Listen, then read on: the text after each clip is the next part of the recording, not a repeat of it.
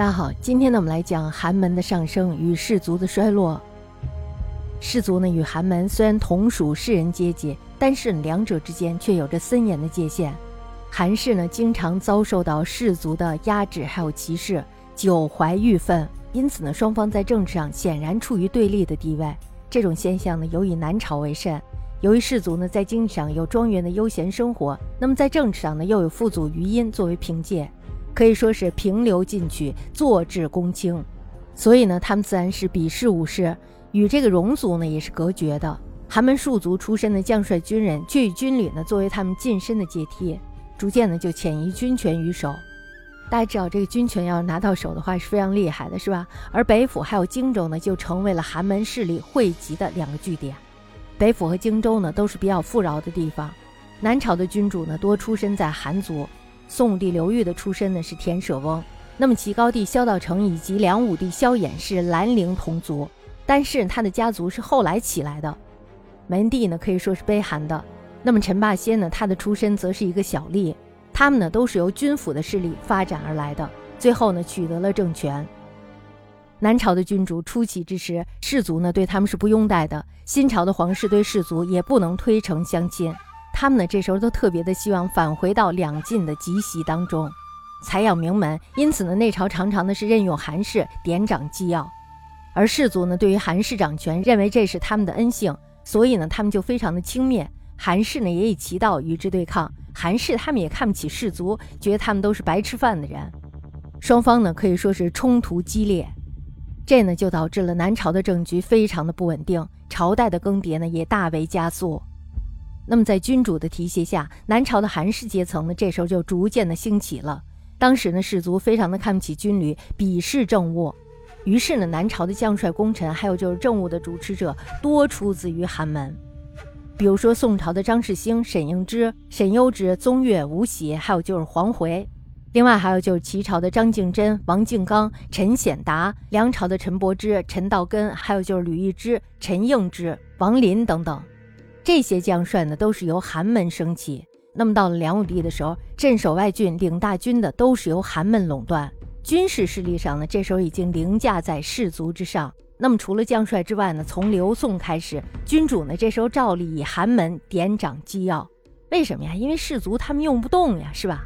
虽然呢只是一些卑官寒吏的职位，但是呢由于士族崇尚虚玄，鄙视吏治，那么就这样呢，致使士族突然拥有了高官清贫。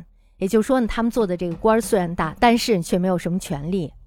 实际上呢，政务是由台阁、令史、主簿、典签等低级的僚属负责办理。所以呢，政治实权无可以说是落在了卑官寒吏的手中。渐渐的，我们大家知道，士族的政治权力就没有了。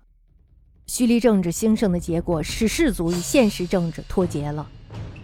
南朝的君主呢，他们虽然提携寒门，以压制士族集团的发展。但是呢，韩氏的声望远远比不上氏族，因此呢，韩氏终不能完全取代氏族的政治地位。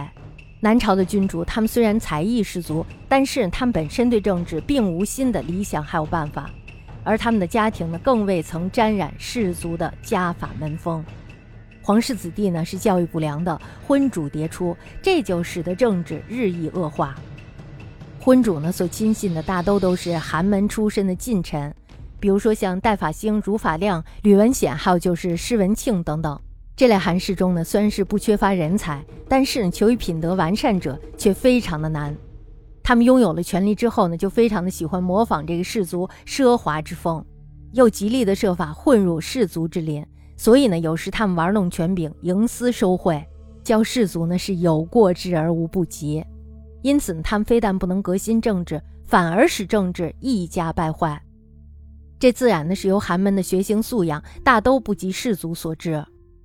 总之呢，就是南朝士族的权位并没有因为寒门的上升而遭到巨大的顿挫，造成他们衰落的根本原因呢是士族自身的腐朽，还有就是梁末侯景之乱的剧烈打击。士族呢，所以能够垄断权力，是经过长期的特殊的表现而获得的。晋的时候呢，士族有很多掌政的人，知道兵法的人呢也有很多。谢氏一门呢，便是这一类的代表。那么回到南朝，士族的暮气日深，他们崇尚的清淡不洁食物，以至于权力下坠，生活是奢靡腐化的。贪污纳贿流行，终日呢是敷粉施朱，体格呢是非常文弱的，爱好文学艺术，鄙视军务，以至于呢战功都被寒门所夺。而且他们的子弟也是不学无术，知识日浅，甚至呢是见到了马嘶吼，误以为这是虎在啸的奇士出现。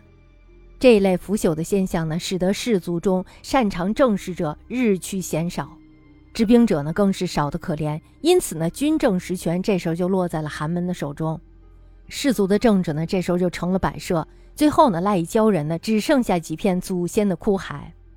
虽然呢士族自毁长城而不得步入衰运。但是他们优越的权利，因为他们的根基非常的深，所以呢仍然保持着，直到侯景之乱起，这才遭到了致命的打击。世祖呢自有其门第精神，既以明经通学而著称，以礼法教养而自豪，以父祖对国家的政治有贡献而自高。那么多少年来呢，他们一直处在顺境之中，原来的门第精神因为生活的腐朽而渐渐的消失了。